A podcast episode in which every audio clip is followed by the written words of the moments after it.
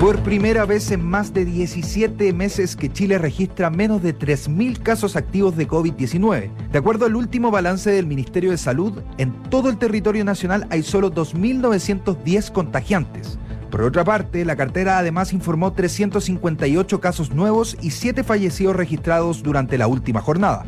Con esto el país alcanzó el 1.642.146 casos totales y las 37.122 muertes desde el inicio de la pandemia. En cuanto a la red asistencial, hasta la fecha hay 474 camas críticas disponibles y 560 hospitalizados por COVID-19.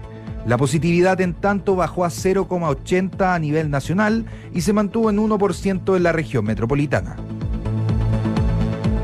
A pesar de haber sido anunciada hace algunos días, finalmente Tania Madariaga no será vicepresidenta de la Convención Constitucional. Tras conocerse que Rodrigo Rojas Vade no tenía y nunca tuvo cáncer, y luego de renunciar al cargo que ostentaba, se había señalado que sería su compañera de lista, la convencional del Distrito 7, quien asumiría la plaza. Sin embargo, la mesa emitió un comunicado decidiendo dejar vacante el cupo. Madariaga realizó una autocrítica por la manera en que la lista del pueblo ha accionado los últimos días, crítica que también realizaron sus pares, por lo que la mesa concluyó en dejar el cupo vacante argumentando la incapacidad del espacio para sostener el momento de crisis que vive. Aún así, la convencional señaló que esta decisión era un error político. Este miércoles se abrió el juicio de los atentados yihadistas del pasado 13 de noviembre de 2015 en París, Francia.